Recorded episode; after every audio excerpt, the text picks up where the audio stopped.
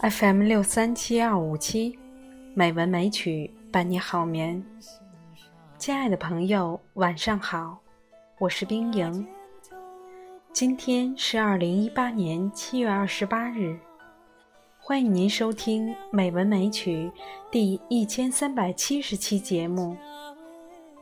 今天，冰莹给大家读一篇林清玄的散文《梅香》。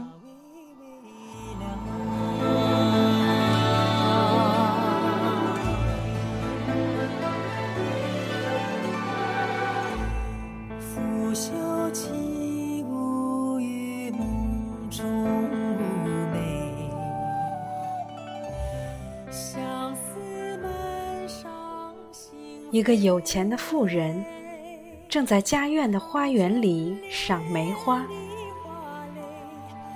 那是冬日寒冷的清晨，艳红的梅花正以最美丽的姿容吐露。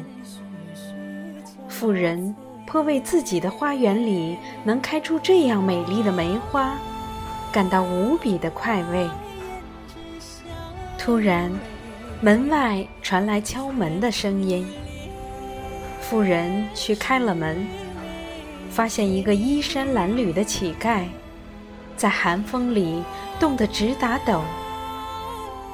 那乞丐已在这开满梅花的园外冻了一夜。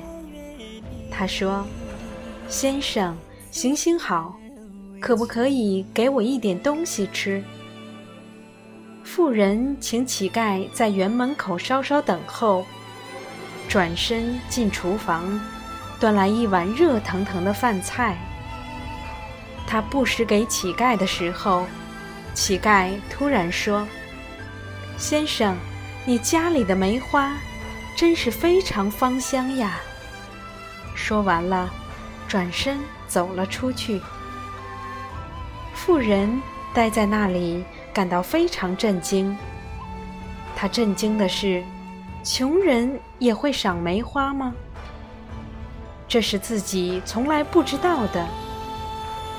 另一个震惊的是，花园里种了几十年的梅花，为什么自己从来没有闻过梅花的芳香呢？于是，他小心翼翼的，以一种庄严的心情。生怕惊动梅香似的，悄悄走进梅花。他终于闻到了梅花那含蓄的、清澈的、澄明无比的芬芳。然后，他如湿了眼睛，流下了感动的泪水。为了自己第一次闻到了梅花的芳香。是的。乞丐也能赏梅花，乞丐也能闻到梅花的香气。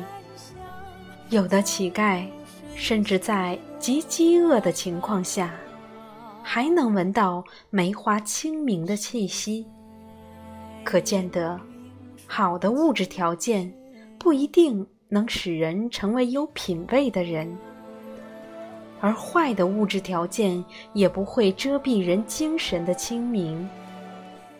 一个人没有钱是值得同情的。一个人一生都不知道梅花的香气，一样值得悲悯。一个人的品质，其实是与梅香相似，是无形的，是一种气息。我们如果光是赏花的外形，就很难知道梅花有极淡的清香。我们如果不能细心的体贴，也难以品味到一个人隐在外表内部的人格香气。最可叹息的是，很少有人能回观自我，品赏自己心灵的梅香。大部分人。空过了一生，也没有体会到隐藏在心灵内部极幽微，但极清澈的自信的芳香。能闻梅香的乞丐，也是富有的人。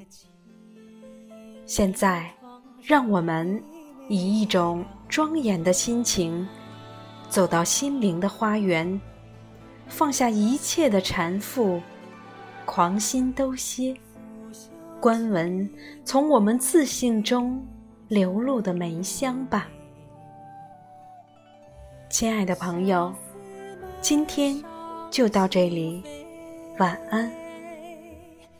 他眷恋